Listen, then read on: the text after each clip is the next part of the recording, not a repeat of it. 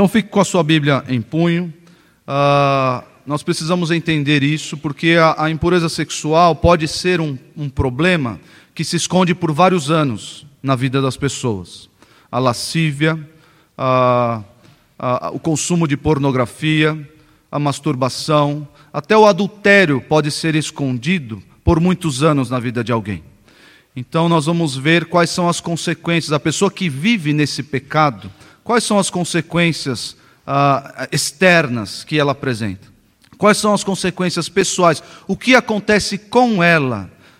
Dentro do seu coração, dentro da sua mente, o que acontece aqui dentro da sua mente? A pessoa que é crente, mas vive em impureza sexual. O que acontece no relacionamento dessa pessoa com Deus?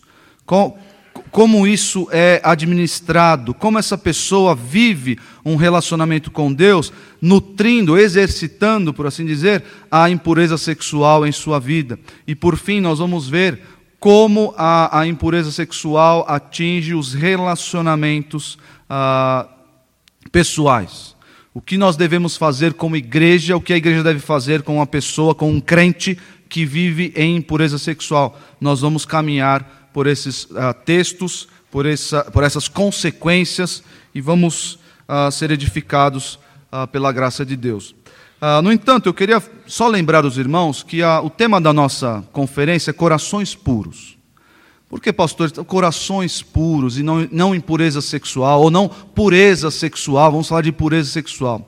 Porque todas, todos esses pecados nascem no coração. O Salmo 51, 51, 10, ah, que nós utilizamos como versículo-chave. O Salmo 51, para quem não sabe, é um salmo ah, escrito por Davi após ter pecado sexualmente com Batseba. Após ter sido confrontado, obviamente, ah, pelo profeta Natan e ah, se arrependido e escrito esse salmo. A Bíblia diz que Davi ficou tão entristecido, tão entristecido, que a carne se apegou aos ossos por causa do seu pecado. Davi através da cobiça do seu coração, viu Batseba, ah, começou ali no, no, no, lugar onde ele não deveria estar. Davi deveria estar na guerra, mas estava ali ocioso no palácio. E ocioso no palácio, viu Batseba, cobiçou Batseba, ah, possuiu ah, Batseba e tratou, tramou de matar o, o esposo de Batseba para então possuí-la como esposa. Davi fez tudo isso partindo da cobiça do seu coração. Então, por isso que a, a, a, nossa conferência aqui se chama Corações Puros, porque essas coisas atingem-se, essas coisas assumem ah, consequências externas, mas tudo parte do coração. Nós devemos tratar o nosso coração, nós devemos transformar, nós devemos apagar do nosso coração qualquer sinal, ah, ah, qualquer impulso ah, impuro, para que essas coisas não tomem o lugar externo, que são consequências que nós vamos ver hoje. Vocês podem ver aí, pode projetar o slide, por favor, Mateus. Os irmãos podem ver aí a primeira consequência pessoal, que acontece com a pessoa. A pessoa que vive em impureza sexual, o que acontece com ela? Antes de mais nada, antes de ela, dela externar isso, o que está acontecendo com ela, com a pessoa, o que acontece na sua mente? Primeira consequência da impureza sexual é a confusão de identidade. O que é isso, pastor? Confusão de identidade. A Bíblia diz o seguinte: que nosso corpo é santuário do Espírito Santo. Nós somos habitação do próprio Deus. Notem bem, irmãos, nós estamos falando aqui de crentes, crentes que estão vivendo em impureza sexual. Nós somos santuário do Espírito Santo. O próprio Deus habita em nós. Nós não devemos entregar os nossos corpos à prostituição, como diz o texto de 1 Coríntios. Nós devemos andar em santidade, mas a pessoa que vive em impureza sexual, ela entrega o seu corpo, que é a habitação do Espírito Santo, à prostituição. E o que acontece, o que, que começa a acontecer na sua mente? Crise de identidade. Por quê? Porque ela se diz crente, ela sabe que ela é crente, ela foi é, lavada pelo Espírito Santo, ela participou do, do, da regeneração que o Espírito Santo dá, ela é crente, porém a sua conduta diz o contrário. Diz o contrário. Então começa a haver na mente dessa pessoa uma confusão. E isso, essa confusão de identidade, essa crise de identidade, vai tomar a, a efeitos externos, vai apresentar efeitos externos.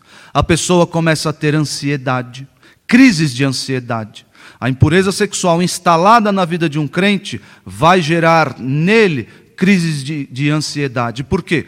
Porque ele está vivendo algo que ele não é. Ele não é. Ele, ele não nasceu de novo para assumir essa postura, para assumir essa conduta. E então ele começa a ter crises de ansiedade. Muitos crentes apresentam sinais de depressão por causa disso. Ficam tristes. Ah, e, e como é um pecado escondido, como é um pecado secreto, as pessoas não podem sair por aí propagando tamanha vergonha, e é vergonhoso esse tipo de pecado. É, é, ela, ela luta com, com aquilo dentro de si sozinha e entra e apresenta um quadro de depressão, de tristeza, e ninguém entende por quê. Por quê? Porque ela, o seu coração diz: você não pode andar dessa forma. Você é crente. E a pessoa continua caindo nesse pecado, continua agindo dessa forma, continua a, a, alimentando a impureza sexual na sua vida. Então começa a haver uma confusão dentro da pessoa. E ela apresenta esses sintomas externos. Abra sua Bíblia, veja em 1 Coríntios 6.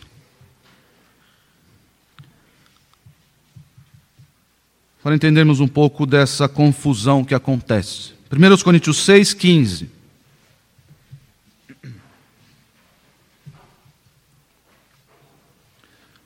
Acompanhe a leitura de 1 Coríntios 6,15. Olha só. Não sabeis que os vossos corpos são membros de Cristo? Pergunta retórica.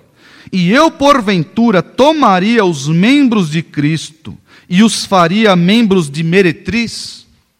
Vou pegar o meu corpo e vou entregar à impureza sexual. Espera aí. Eu sou membro do corpo de Cristo.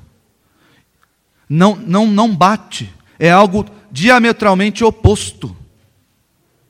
Impureza sexual corpo de Cristo. Não, não tem harmonia entre esses dois, de forma nenhuma. Segue a leitura. Ele responde, né, as suas perguntas retóricas. Absolutamente não. Versículo 16. Ou não sabeis que o homem que se une à prostituta forma um só corpo com ela? Porque, como se diz, serão dois uma só carne. Mas aquele que se une ao Senhor é um espírito com ele. Olha o versículo 18. Fugir da impureza. Qualquer outro pecado que uma pessoa cometer é fora do corpo, mas aquele que pratica a imoralidade peca contra o próprio corpo. O que acontece aqui? O que acontece? A pessoa, o crente renovado, o crente que nasceu de novo, ele tem um jardim. O pastor Marcos usa essa, essa ilustração. Vou dar crédito à ilustração dele. Pastor Marcos usa essa ilustração. A, a pessoa, o crente, ele é como um jardim, um jardim bonito, um jardim que Deus fez nascer de novo, um jardim florido, gramado, bonito, bem cuidado. Só que a pessoa que peca sexualmente, ela contra si começa a plantar no seu jardim ervas daninhas. Começa ela contra si, começa a apodrecer o seu próprio jardim, que é a sua vida, a sua mente o seu coração. É isso que acontece, é isso que ele quer dizer aqui. Ó. Qualquer outro pe pecado que a pessoa cometer é fora do corpo, mas aquele que pratica a imoralidade peca contra o próprio corpo. Você, a, a, a, dado a impureza sexual, está pecando contra si mesmo. Você está fazendo definhar a sua própria vida, a sua própria espiritualidade, a sua própria vida com Deus. Você está se apodrecendo. É isso que acontece. Aos poucos o seu jardim vai sendo tomado por lodo. Aos poucos o seu jardim vai ficando com as plantas mortas, tomado pelo marrom, tomado pela, pela podridão. Aos poucos você. E não, não adianta dizer, ah, foi alguém que fez isso em mim. Não, não, não. Foi você que fez isso. Irmãos, existe um, um, uma corrente entre os evangélicos hoje em dia. Uh, antigamente, tudo era atribuído ao diabo. Tudo. Tudo era. Ah, eu estou com isso na minha vida porque o diabo fez tal coisa. Ah, eu estou desempregado por causa do diabo. Eu estou uh, uh, com problema de relacionamento por causa do diabo. E aí os irmãos, as, os evangélicos de modo geral foram, ah, não sei se foram aprendendo ou foram deixando o diabo de lado, mas eles criaram um, um, um outro bode expiatório. Sabe que bode expiatório é esse? O pecado. Aí a pessoa ela se coloca como alheia ao seu próprio pecado. Ah, eu estou lutando contra esse pecado sexual. Ah, irmão, eu estou. É algo mais forte que eu. É algo que. Parece que a pessoa se desassocia disso. Nós devemos tirar isso da mente. O pecado é nosso. O pecado é seu. O pecado vem de você. Não adianta dizer, ah, é difícil, a carne é fraca, aquela coisa, ah, estou lutando. Ah, é, é como se fossem duas pessoas, né? Ah, uma pessoa que vence, outra. Não. O pecado é você. Assuma a responsabilidade da sua impureza, da sua lascívia, da sua, do seu coração impuro. Assuma a responsabilidade e faça o que precisa ser feito. Você não vai conseguir vencer por si só. Pastor, o pastor Robson vai tratar da, da, da solução para os problemas sexuais, de impureza sexual. Mas você não vai conseguir vencer por você mesmo. Você vai precisar buscar auxílio em outro alguém. Vai precisar buscar auxílio no Senhor para vencer isso. Então não adianta você, ah, a culpa não é minha, a culpa é do pecado. A culpa é sua, o pecado é seu. Não adianta querer colocar de lado. É porque acontece dentro da mente da pessoa, especialmente a pessoa imersa no, na impureza sexual, acontece essa, essa confusão, essa confusão mental, essa confusão de, de, de até de, de conceitos bíblicos mais básicos. A pessoa começa a justificar os seus próprios erros. E isso vai tomando vulto, a pessoa começa a usar textos bíblicos para justificar ou para, ou para a, aprovar os seus próprios erros. Ah, Deus criou a, a sexualidade. Amém, isso é verdade. Foi Deus que criou para ser exercida em santidade, sem mácula, em pureza. Mas a pessoa pega só a primeira parte. Deus criou isso em mim. E eu estou apenas ah, desfrutando do que Deus me deu, que é a sexualidade. Você está desfrutando de algo que Deus deu, mas de modo perverso, de modo impuro. E você é culpado por isso. É isso que acontece. A pessoa que vive na impureza sexual, começa a acontecer na mente dela essa confusão. E ela passa, ao longo dos anos, a usar até a palavra de Deus para justificar o seu mau caminho, as suas más condutas. E isso vai andando conforme o tempo, até chegar na segunda consequência, a insensibilidade ao pecado, de modo geral. A pessoa já não consegue mais perceber o, o buraco em que se enfiou, não consegue mais perceber a escuridão em que está vivendo. A pessoa não consegue mais perceber, porque já faz parte do seu ambiente, já faz parte do seu redor e ela é insensível, não somente a esse pecado, mas a qualquer outro. Ela começa a se orgulhar, começa a se orgulhar das suas práticas más, como aconteceu com os coríntios em 1 Coríntios 5. Eles se orgulhavam da impureza sexual. Já imaginou um negócio desse? Por quê? Porque estavam andando há muito tempo, confusão, aconteceu uma confusão na mente deles até que chegou a insensibilidade ao pecado. Antes de ler o texto, olha só, segundo Coríntios 12, 21, antes de ler o texto referente à insensibilidade ao pecado, tem um texto referente à confusão da identidade. Segundo Coríntios 12, 21, diz assim: Receio que, indo outra vez, o meu Deus me humilhe no meio de vós, e eu venha a chorar por muitos que, outrora, pecaram, e não se arrependeram da impureza, prostituição e lascívia que cometeram. São crentes aqui. Você pode estar pensando, ah, pastor, isso é comum a incrédulos. Isso é prática de incrédulos. Irmãos, essa conferência, os pastores desta igreja estão preocupados com a vida dos irmãos, com a vida dos crentes. Nós estamos instruindo aos crentes e sabemos que pecados dessa natureza atingem a vida dos crentes. E esses aqui, ó, pecaram e não se arrependeram da impureza, prostituição e lascívia que cometeram, ao ponto de, de se tornarem insensíveis ao pecado. Essa insensibilidade você pode ver em Efésios 4,17.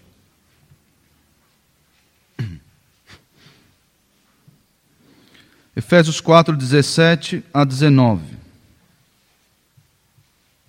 Ele, ele está aqui recomendando aos crentes, mas pintando um quadro de incrédulos. Vocês não devem ser assim, não devem andar dessa forma.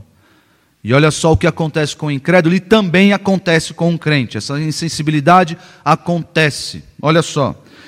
Efésios 4:17. Isto, portanto, digo e no Senhor testifico que não mais andeis como também andam gentios, na vaidade dos seus próprios pensamentos, obscurecidos de entendimento, alheios à vida de Deus por causa da ignorância em que vivem, pela dureza do seu coração, os quais, tendo se tornado insensíveis, se entregaram à dissolução, para com avidez cometerem toda sorte de impureza.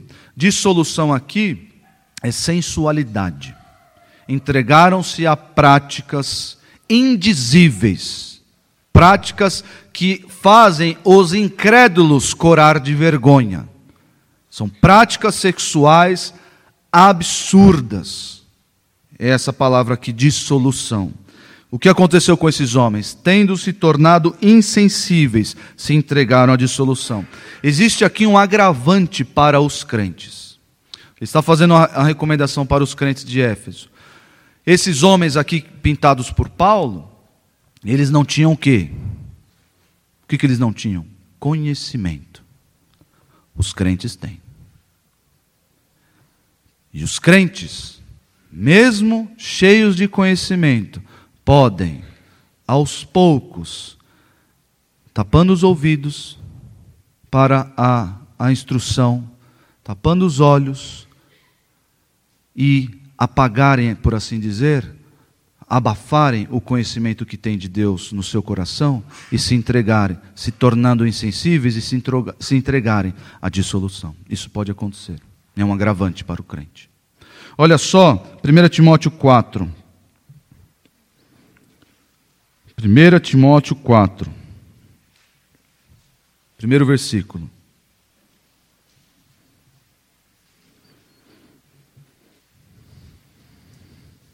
Ora, o Espírito afirma expressamente que, nos últimos tempos, alguns apostatarão da fé, por obedecerem a espíritos enganadores e a ensinos de demônios, pela hipocrisia dos que falam mentiras e que têm cauterizada a própria consciência.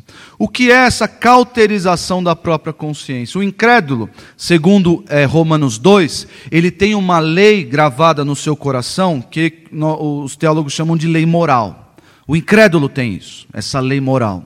O incrédulo não sai por aí se entregando à devassidão sem um incômodozinho. Por quê? Porque ele tem uma, uma lei moral gravada no seu coração. O crente, além dessa lei moral, ele tem o próprio Espírito Santo habitando em si, habitando em si, para ajudá-lo à, à santificação. O crente tem isso. Mas a Bíblia diz, nós vamos ler esse texto daqui a pouco, que o crente pode apagar o espírito, o crente pode entristecer o espírito. Isso pode acontecer. E quando isso acontece, o que vai, o que, o que vai gerar na mente do crente? Uma cauterização. O que é cauterização? Cauterizar é você queimar. Se eu queimar a minha mão aqui, parte do tecido em que houver, houver contato ali com a, com a superfície quente, parte do tecido vai, a, a, vai morrer, por assim dizer. Vai perder as suas terminações nervosas. E eu não vou mais sentir, depois passada aquela dor, eu não vou mais sentir essa região afetada, essa região cauterizada. E é assim que acontece na mente do crente. O pecado o fere tanto, tanto, que ele já não sente na sua mente no seu coração os danos que o pecado causa. Não sente mais. Uma insensibilidade ao pecado. É a segunda consequência pessoal. Isso acontece com o crente. O crente entregue à impureza sexual. Confusão de identidade, insensibilidade ao pecado, a mente cauterizada. Pode pôr o próximo slide? Próxima área em que as consequências ah, da impureza sexual se apresentam é a área espiritual. Primeira consequência é o afastamento de Deus. A Bíblia diz que Deus é santo, nele não há mancha alguma. Deus não pode coabitar com o pecado. Deus não pode estar no mesmo ambiente. Deus não pode. Ah, ah, Deus não tolera pecado. Então, a pessoa entregue à impureza sexual vai aos poucos se afastando de Deus. No começo, há aquela, aquele conflito, o espírito falando, a pessoa lutando.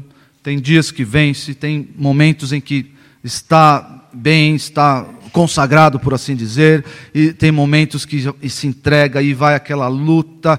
É, e a pessoa vai se entregando cada vez mais, e quanto mais ela se entrega à impureza sexual, mais longe de Deus ela fica. Mais longe de Deus essa pessoa fica. Deus está sempre disposto a receber um pecador arrependido, sempre. Mas não há arrependimento nessa pessoa. E, Deus, e ela vai se afastando de Deus e caminhando para as trevas do pecado. No Salmo 51, versículo 11, Salmo 51, versículo 11, existe um pedido aqui de Davi. Salmo 51, versículo 11. Davi diz assim: Não me repulses da tua presença, nem me retires o teu Santo Espírito. No Antigo Testamento, o Espírito Santo ah, habitava em alguém, geralmente os reis, os profetas, para um fim específico. Os, com, para com os reis permanecia ali para que os, os reis fossem bons reis em Israel.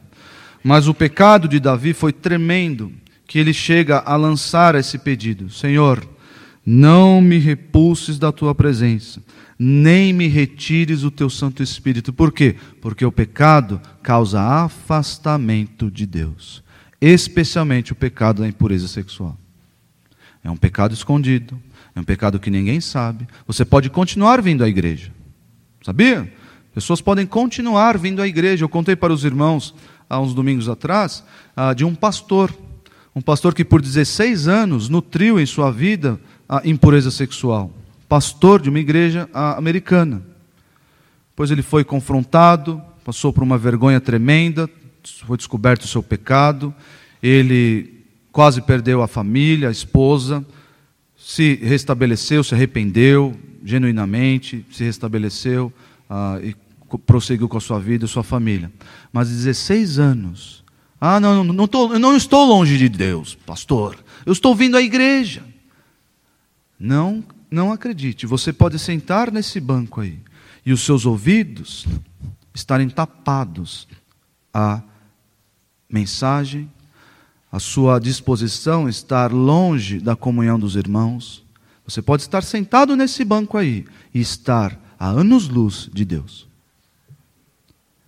Especialmente a impureza sexual causa esse afastamento do Senhor, porque Deus é santo. E a impureza sexual, como o pastor Nicolas mencionou a ah, semana passada, é algo muito grave absurdamente grave aos olhos de Deus. Se pudéssemos dar gradação aos pecados, esse seria um dos piores, um dos piores. Efésios 4:30, não precisa abrir aquele texto que eu mencionei para os irmãos, e não entristeçais o espírito de Deus. O crente que nutre a impureza sexual, o crente que vai apodrecendo o seu jardim com a impureza sexual, o que ele faz? Ele entristece o espírito de Deus, para por fim, segundo 1 Tessalonicenses 5:19, também um versículo conhecido, não apagueis o espírito. Ah, pastor, mas o, o crente pode, é, é, o Espírito Santo pode se retirar do crente? Não, porque em, em Efésios diz que nós somos selados. Esse mesmo texto diz: ó, não entristeçais o Espírito de Deus, no qual fostes selados para o dia da redenção. Existe aqui um, um, uma tensão. Não façam isso. Não entristeçam o Espírito, vocês foram selados com Ele para o dia da redenção, para o dia futuro. Ele vai garantir a, a glorificação de vocês. É o Espírito Santo que vai garantir isso. Mas vocês não podem entristecê-lo, vivendo uma vida de devassidão, vivendo uma vida de impureza, uma vida de dissolução. Não façam isso. Não entristeçam o Espírito de Deus. Não se afastem do Senhor e se entreguem a essas práticas, porque a primeira consequência espiritual da impureza sexual é o afastamento de Deus. Não se engane, não se engane. Esse tipo de pecado não é da noite para o dia. Ah, pequei, me afastei de Deus, saí da igreja. Não, não, não, não. Um dos meus melhores amigos, antigamente, ele abandonou a esposa depois de um casamento de 17 anos. Abandonou a esposa para entrar numa relação adulterina. Um dos meus melhores amigos. Eu sei quando tudo isso começou. Não foi quando ele saiu de casa. Não foi quando ele, ó, disse à esposa: "Tchau, estou indo embora". Não. Começou lá atrás. Lá atrás, nas pequenas concessões Pe... Na... A... O prédio não vem abaixo de uma vez só. Quem aparece primeiro? As rachaduras. As pequenas rachaduras. Ah, isso aqui não é nada. Isso aí deixa assim, não tem problema. E a rachadura vai aumentando. A pessoa não lê mais a Bíblia. Não tem mais um, uma vida devocional. A pessoa não vem mais à igreja. A pessoa não se importa mais com seus irmãos. E o que isso vai fazer? Isso vai potencializar uma vida de impureza sexual. A pessoa que já, já é a, a, entregue, já é propensa a essa vida, o que vai acontecer? A rachadura vai aumentar. Vai aumentar e o prédio um dia vai cair. Eu lembro, lembro com certa veemência. Eu era adolescente, até perdi o sono aquela noite. O pastor Marcos pregou, não lembro exatamente o texto, mas o pastor Marcos pregou em Isaías, ele pregou Isaías durante bons anos aqui na igreja. A época, a época que ainda tinha os slides aqui atrás. E o pastor Marcos pregou uma certa vez falando que a pior disciplina que Deus pode aplicar aos seus filhos, ao seu povo, é dando-lhe as costas. É falando, você quer, você quer viver dessa forma? eu não vou fazer mais nada. Foi o que Deus fez com Israel. Vocês querem viver, vocês querem adorar outros deuses e viver a, a, a, se prostituindo, como o texto usa? Eu não vou ser empecilho. É quando a consciência, quando o Espírito Santo para de falar. No começo, tem aquela tensão, aquele choque. Mas a pessoa vai se entregando à impureza sexual. E o que acontece? Deus você não quer mais me ouvir? Eu não vou falar mais. Meus irmãos, meus irmãos, eu fiquei com os olhos desse tamanho. Deus impeça que esse dia chegue para nós. Deus impeça que Ele arrase a nossa vida para que possamos voltar para os seus caminhos antes de, disso acontecer. Ele fala: Você quer viver na devassidão? Pois bem, eu vou dar o que você quer. Viva na devassidão. Eu não vou falar mais. Eu não vou fazer mais nada. Eu não vou ser obstáculo nos seus planos. Não vou. E a pessoa se entrega e, e colhe, por assim dizer, os frutos da sua própria conduta, que são frutos de morte. Segunda consequência espiritual da impureza sexual é o julgamento, é a expectativa de juízo. A expectativa de juízo. Uh, quando nós somos crianças e nós fazemos algo errado, talvez alguns aqui vão se lembrar de algumas situações.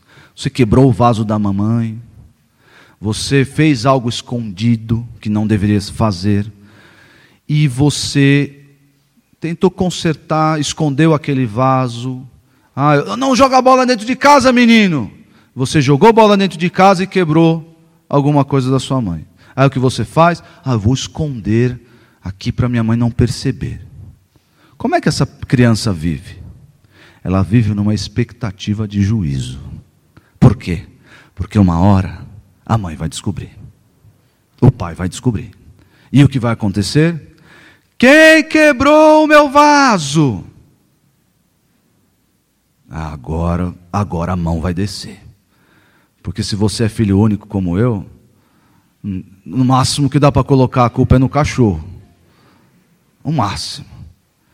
Mas se você agora a mão vai pesar. O crente que vive em impureza sexual, ele vive como essa criança. Ele acha que ele está escondendo as suas práticas perversas. Ele acha que está tudo bem. Por quê? Porque ele pecou uma vez, não aconteceu nada. Eu, eu me entreguei à imoralidade e não aconteceu nada. Eu, a mão de Deus não pesou sobre mim. Eu estou aqui bem, tranquilo. Me arrependi, pedi perdão a Deus, aquele arrependimento ficto, né? Não aconteceu nada. Acho que se eu fizer de novo, não vai acontecer nada. E a pessoa vai vivendo. No começo é assim. No começo a pessoa brincando com Deus e a sua longanimidade. Mas conforme os anos vão passando, o tempo vai passando, a pessoa que vive em pureza sexual, ela vive debaixo de uma nuvem de juízo de Deus. O crente vive debaixo dessa nuvem. Abra sua Bíblia aí em Hebreus 13, 4. Hebreus 13, 4.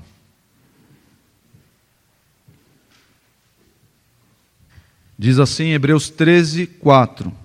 Digno de honra entre todos seja o matrimônio, bem como o leito sem mácula. Está falando aqui puramente da relação sexual entre os cônjuges seja digno de honra, entre todos seja o matrimônio, bem como o leito sem mácula.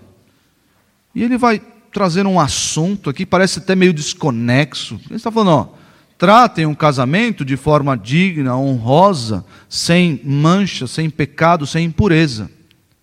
Por quê? Por que, eu devo fazer isso? Autor de Hebreus. Por que, que eu devo fazer isso? Olha aqui o motivo. Porque Deus julgará os ímpios e adúlteros. Deus vai fazer isso.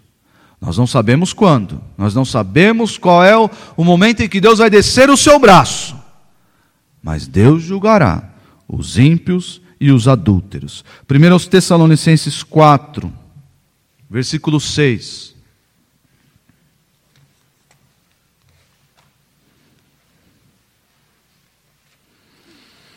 1 Tessalonicenses 4, 6. E que nesta matéria ninguém ofenda nem defraude a seu irmão. Que matéria é essa? A área da sexualidade. Se você olhar os versículos anteriores, é a área da sexualidade. Defraudar, nós vamos ver no próxima consequência, mas defraudar aqui é você causar expectativas sem é, é, você cumpri-las, sem satisfazê-las, especialmente na área sexual. Isso é defraudação. Nesta matéria ninguém ofenda nem defraude ao seu irmão, porque o Senhor, contra todas estas coisas, como antes vos avisamos e testificamos claramente, o Senhor é o vingador. Imagine você viver viver debaixo do medo. A pessoa entregue à pureza sexual, ela vive debaixo do medo. No medo de quem? do medo de Deus. Eu conheço um jovem que se converteu aos, acho que aos 14 anos, 14 ou 16 anos. E ele se converteu de verdade, entregou sua vida a Cristo, mas ele se desviou na época de faculdade. E ele se desviou de modo profundo. Se desviou, se entregou à devassidão, a, a, a bebedices, entregou-se aos piores pecados que uma faculdade ou um campus pode oferecer. E certa vez, após andar nesses caminhos por muitos anos, ele se viu dentro de casa, sem condições, sem, a, a, sem disposição de sair da sua casa, encolhido num canto da sala, chorando, tendo praticamente um surto ali psicótico, chorando, dizendo: Ele vai me matar, se referindo a Deus. Tamanha imoralidade, tamanho buraco em que esse jovem crente se enfiou. Ele se encontrou, não conseguia sair de casa. Por quê? Ele dizia: Deus vai me matar. E Deus pode matar. Como o pastor Nicolas disse semana passada, Deus pode, por causa da impureza sexual, Deus pode encurtar a nossa vida. Deus pode ceifar a nossa vida antes ah, por causa do pecado sexual, da impureza. Esse jovem se arrependeu, passou por esse, uh, por esse vale sombrio e se recuperou. É um crente no Senhor Jesus, é um dos homens mais piedosos que eu conheci, que eu conheço na vida. Uh, abra sua Bíblia, Ezequiel 16. Vejam aí o que Deus, aquele, aquele aquele juízo que eu mencionei para os irmãos, quando Deus entrega o seu povo à sua própria a sua própria pecaminosidade, a sua própria devassidão, a sua própria impureza. Ezequiel 16.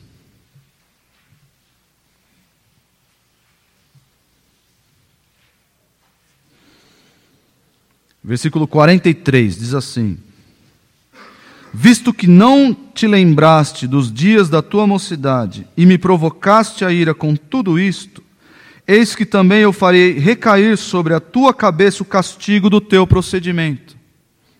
Diz o Senhor Deus: e a todas as tuas abominações não acrescentarás esta depravação.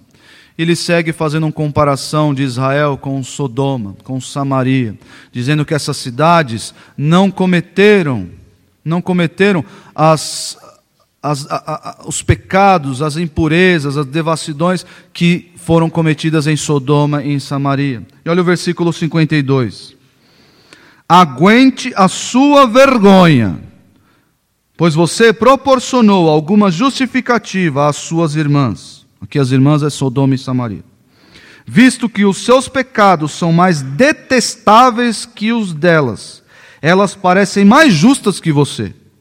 Envergonhe-se, pois, e suporte a sua humilhação, porquanto você fez as suas irmãs parecerem justas. O que pode acontecer com a pessoa entregue à impureza sexual ela ter que, um dia, suportar a sua vergonha. Essa é uma forma de Deus nos disciplinar. É claro, Deus disciplina filhos, esses filhos para voltarem para o caminho, mas a disciplina vai passar por este caminho o caminho da vergonha. Jamais, jamais deixe a rachadura na parede. Conserte, conserte. Porque a vergonha de um prédio caído, a vergonha de ter a sua vida exposta, um pecado que por muitos anos você cultivou secretamente, ninguém soube. Um dia Deus pode expor você à vergonha. Segunda consequência espiritual é essa expectativa de juízo da parte de Deus. Terceira área em que a impureza sexual atinge, a impureza sexual causa consequências. São no, no, na área dos relacionamentos, são consequências relacionais. Primeira a primeira consequência é a defraudação no trato dos irmãos.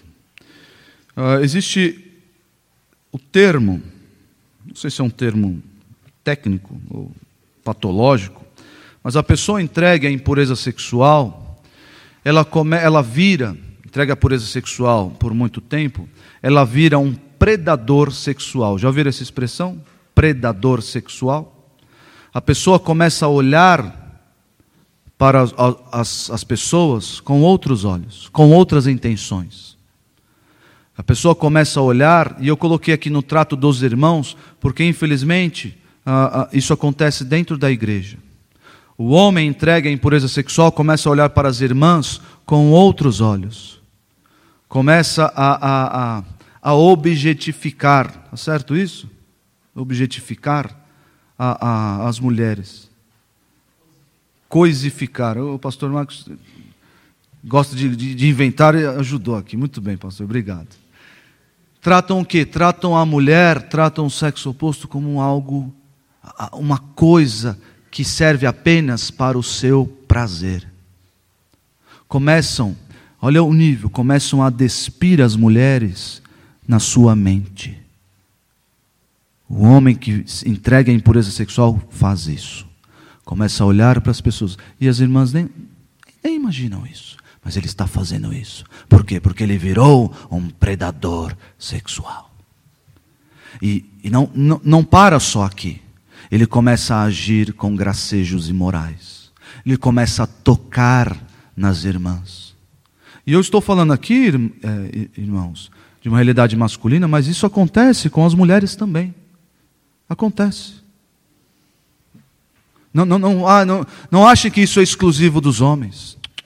Especialmente no mundo que vivemos, o um mundo profundamente sexualizado, isso acontece com as mulheres. Sim, acontece. Então, a pessoa entrega a impureza sexual, ela começa a defraudar os irmãos. O que é isso? É, é, é tratar os irmãos, é causar nos irmãos certos desejos sem poder satisfazê-los. Começa a tocar, começa com gracejos pessoa vai fazendo isso dentro do corpo, dentro da igreja, no trato com os irmãos. Essa é a consequência mais, mais patente, mais visível. Mas isso tudo é com muita sutileza. Isso não é do dia para a noite. Com muita sutileza. E aquelas mulherzinhas, nós vamos ler o texto daqui a pouco, as mulherzinhas que têm a mente fraca, vão se enredando nas redes desse homem ou dessa mulher. Essas as pessoas com uma, uma espiritualidade fraca, um conhecimento raso, nunca aprendem, como diz o texto. Essas pessoas vão aos poucos a, se vendo abraçadas pela cobra que uma hora vai matá-las. Abra sua Bíblia aí, ó. 1 Tessalonicenses 4, 3 a 8. É o texto que fala sobre defraudação. 1 Tessalonicenses 4, 3 a 8. Acompanhe comigo a leitura. Pois esta é a vontade de Deus, a vossa santificação, que vos abstenhais da prostituição, que cada um de vós saiba possuir o próprio corpo em santificação e honra, não com desejo de lascívia, como gentios que não conhecem a Deus, e que nesta matéria ninguém ofenda nem defraude a seu irmão, porque o Senhor, contra todas estas coisas, como antes vos avisamos e testificamos claramente, é o vingador. Porquanto Deus não nos chamou para a impureza, e sim para a santificação. Dessarte, quem rejeita estas coisas, não rejeita o homem, e sim a Deus, que também vos dá o seu Espírito Santo. Ah, Vejam aí, vire as páginas da sua Bíblia e vá para 2 Timóteo.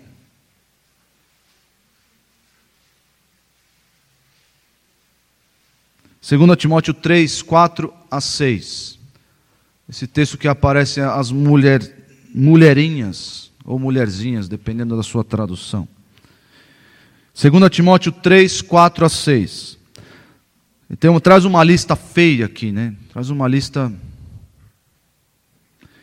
Olha o, o versículo 4: traidores, atrevidos, enfatuados, mais amigos dos prazeres que amigos de Deus, tendo forma de piedade. Irmãos, é sorrateiro, é sutil. Não são pessoas. Ah, não, não senta perto daquela pessoa que ela é escancarada. A pessoa ali é um, é um safado. Não sente ali. Não.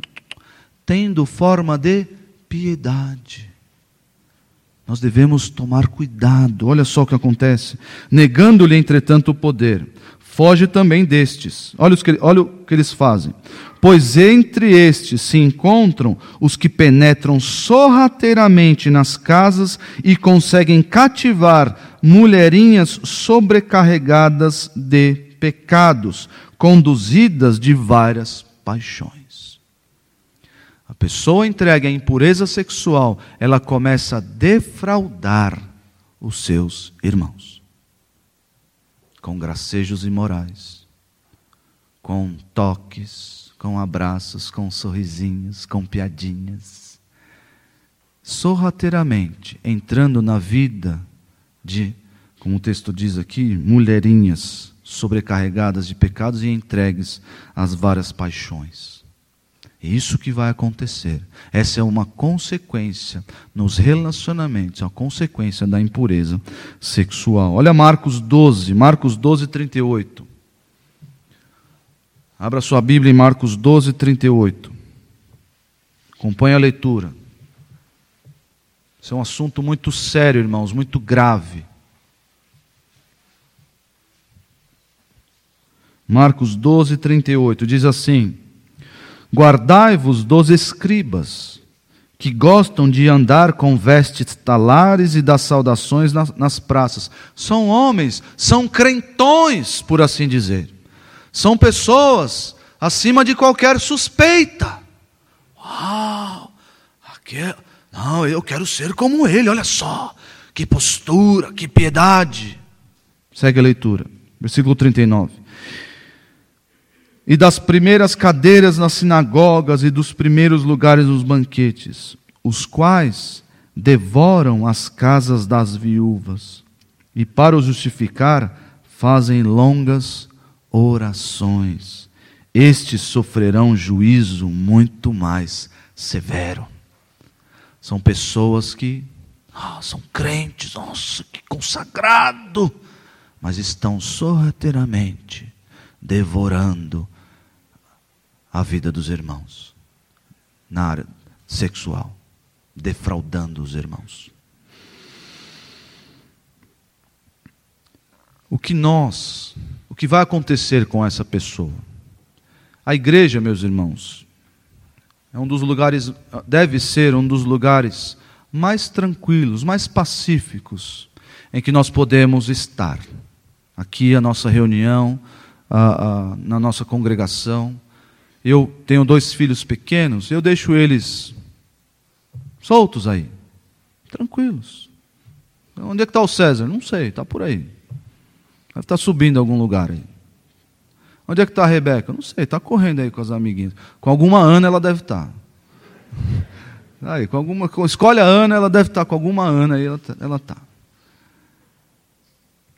Nós, é bom que seja assim. É, é, nós devemos lutar, lutar com todas as nossas forças para que este lugar seja assim, tranquilo, pacífico, em que possamos ah, largar as nossas crianças e conversar com os nossos irmãos sem preocupações demasiadas.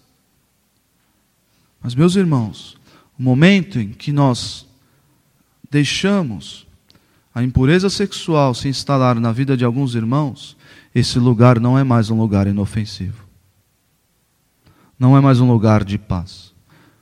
Nós, quando há impureza sexual em nosso meio, nosso meio, é como se houvessem minas escondidas, e onde, sem, sem esperar, você pode pisar e explodir.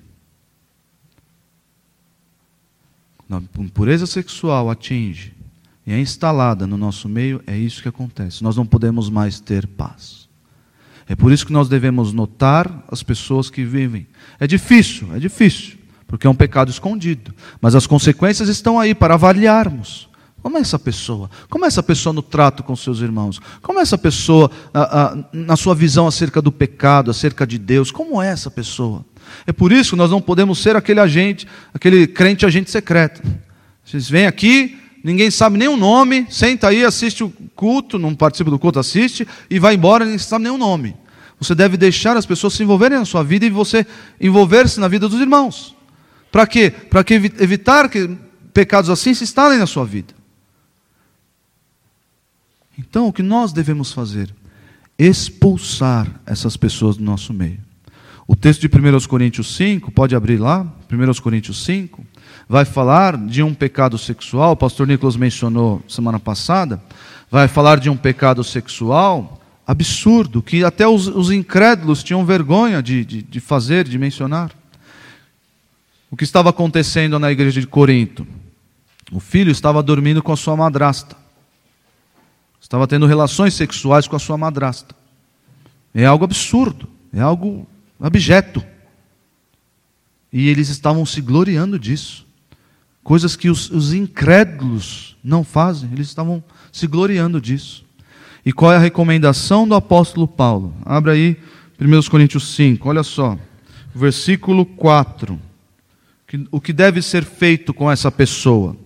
Em nome do Senhor Jesus, reunido vós, reunidos vós e o meu espírito com o poder de Jesus, nosso Senhor, entregue a Satanás para a destruição da carne, a fim de que o espírito seja salvo no dia do Senhor. Essa pessoa perde a salvação? Não. O texto diz: o espírito seja salvo no dia do Senhor. O que vai acontecer com essa pessoa entregue a Satanás? O seu corpo vai ser destruído. Como? A própria imoralidade vai destruir essa pessoa. A própria devassidão, a própria dissolução vai destruir essa pessoa. Não sei se vocês já, já conheceram crentes que se arrependeram, que passaram anos da vida desviados. O que está falando de um crente desviado, por assim dizer. Um crente que ah, ah, deixou o pecado uh, se instalar na sua vida. O que, mais nós, o que nós mais ouvimos é que o, de, dessa pessoa que se arrependeu é: o pecado me matou aos poucos, o pecado foi me destruindo aos poucos, o pecado foi tirando a minha alegria, o pecado foi tirando a minha saúde.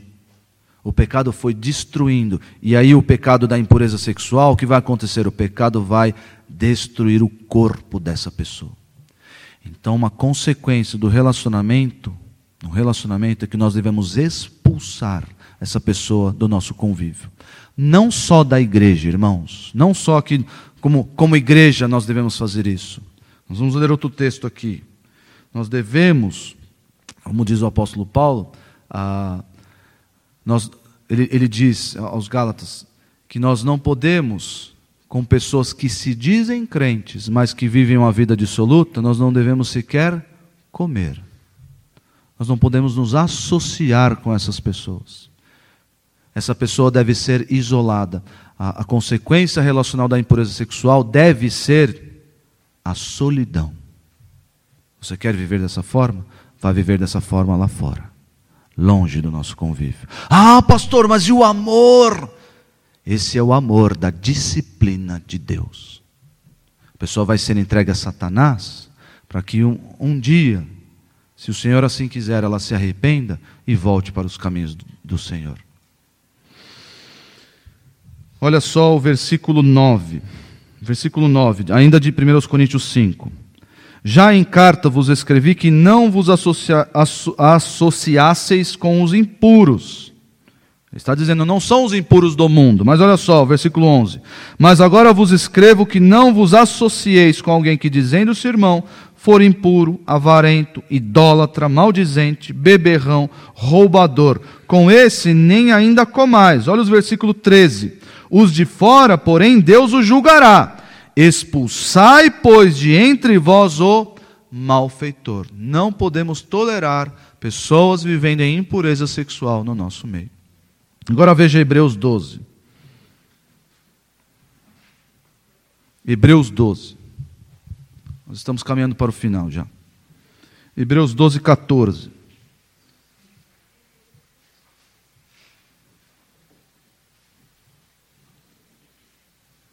Olha só.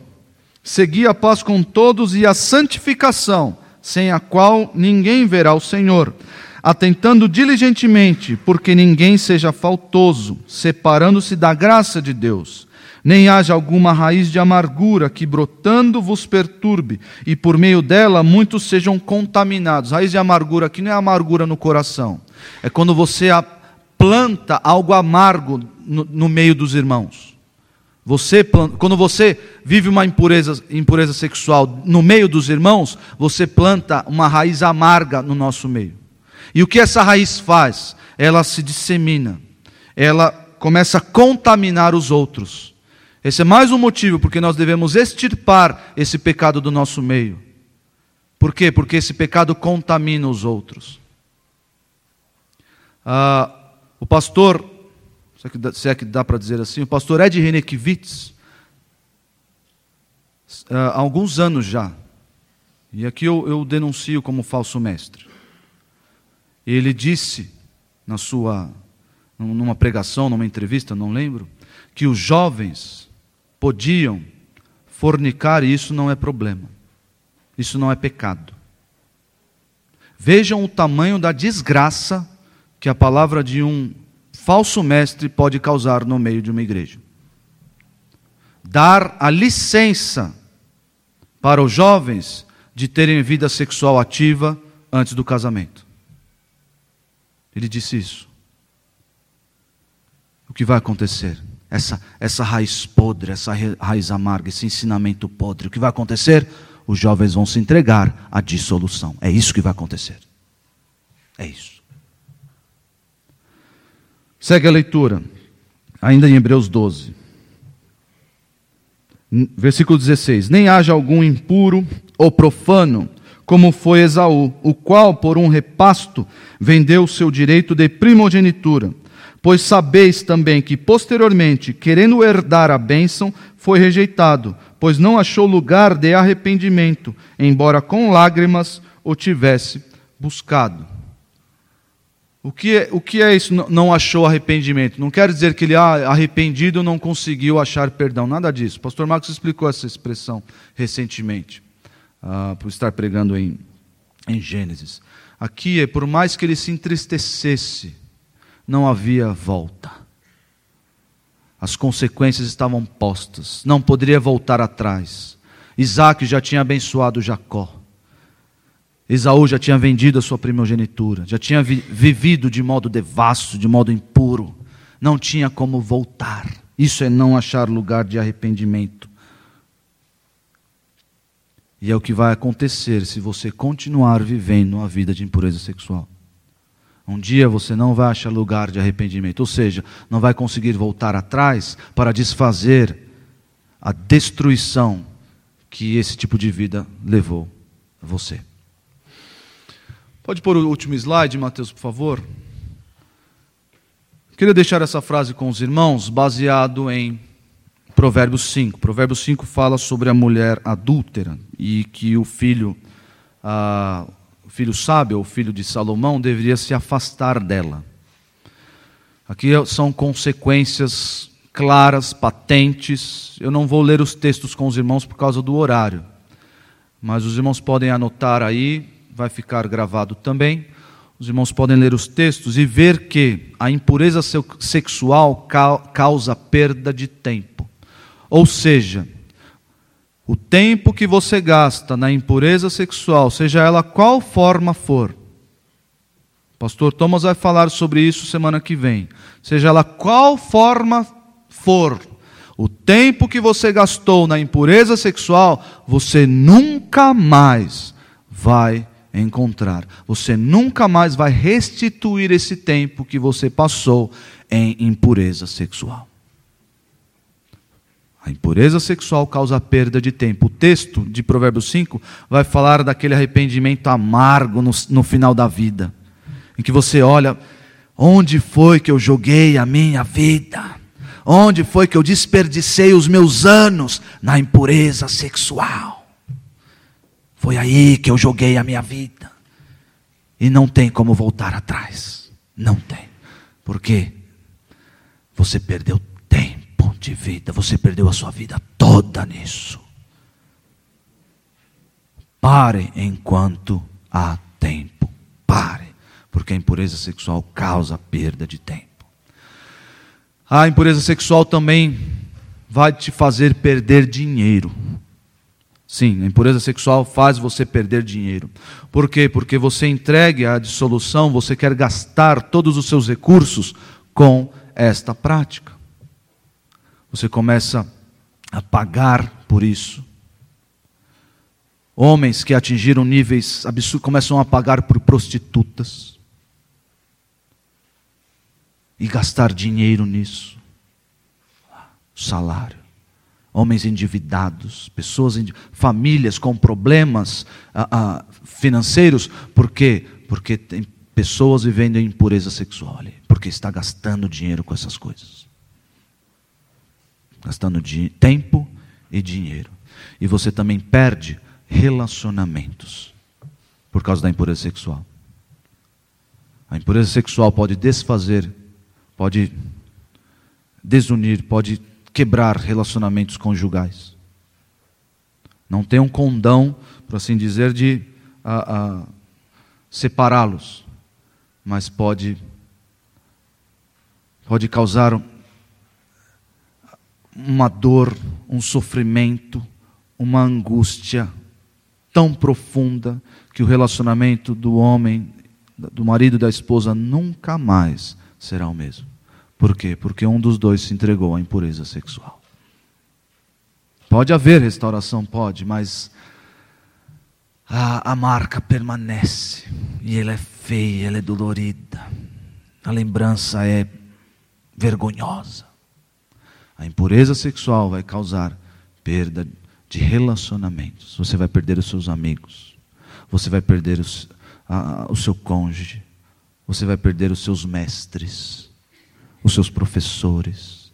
Você vai perder pessoas queridas a você por causa da impureza sexual. Como eu disse, a consequência lá atrás é a solidão, e deve ser assim. E por fim, a impureza sexual acarreta em vício vício. A pessoa se torna viciada em impureza sexual. Acontece isso? Acontece, pastor. Acontece.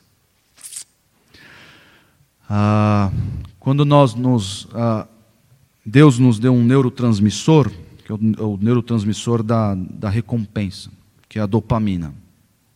Aquela, aquela, a dopamina gera aquela sensação de bem-estar. E isso o, o corpo libera quando nós estamos sentados numa conversa, quando nós estamos nas redes sociais, quando nós estamos ah, ah, passando por momentos agradáveis, o corpo libera isso, que é uma sensação de bem-estar, um neurotransmissor que é gostoso. Na relação sexual, esse, esse neurotransmissor ele é liberado de forma exponencial no nosso corpo, dentre outros neurotransmissores. O que acontece com a pessoa entregue à impureza sexual é que ela fica viciada em dopamina. Ela fica viciada nessas, nesses, nessa sensação de prazer.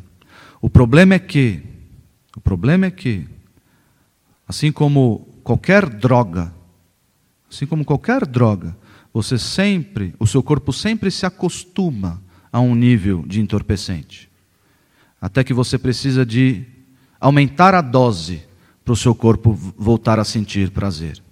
Aumentar a dose. E na impureza sexual isso acontece também. Aquele homem entregue, por exemplo, à pornografia, ele não vai ficar a sua vida inteira na pornografia. Por quê? Porque o seu corpo vai se acostumar com esse prazerzinho. E ele vai precisar de outras práticas para potencializar, para voltar àquele estado de prazer.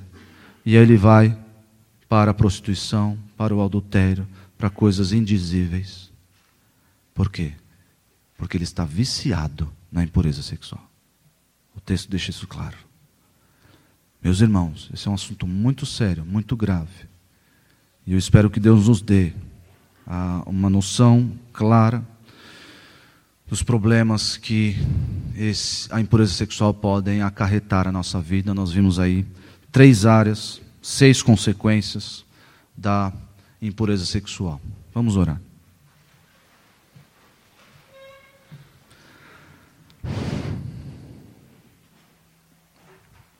Senhor Deus,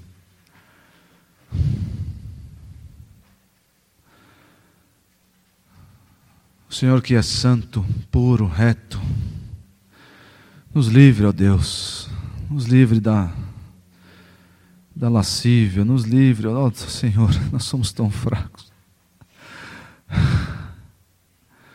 Senhor, cuida de nós, nos, nos discipline se for necessário,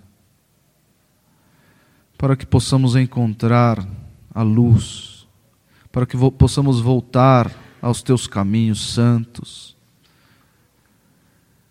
nos traga de volta, ó Deus. Tire dos nossos corações qualquer impulso sexual descontrolado, desenfreado. Nos dê, nos dê o controle do Espírito Santo. Encha-nos com teu Santo Espírito, que ele controle todos os, os membros do nosso corpo e controle os nossos pensamentos e purifique o nosso coração. Ó oh Deus, que jamais conheçamos essas consequências da impureza sexual. E que se estivermos, se alguém aqui estiver avançado nisso, que o Senhor traga de volta. Que o Senhor destrua essa pessoa, destrua o pecado, o castelo que o pecado construiu na vida dessa pessoa. E faça nascer novamente, faça florescer novamente um jardim limpo, puro, bonito, que, que gera vida, alegria, serviço, disposição, comunhão, santidade. Bendito seja o Senhor, porque tu és santo e puro, e nós assim queremos ser. Em nome de Jesus nós oramos. Amém.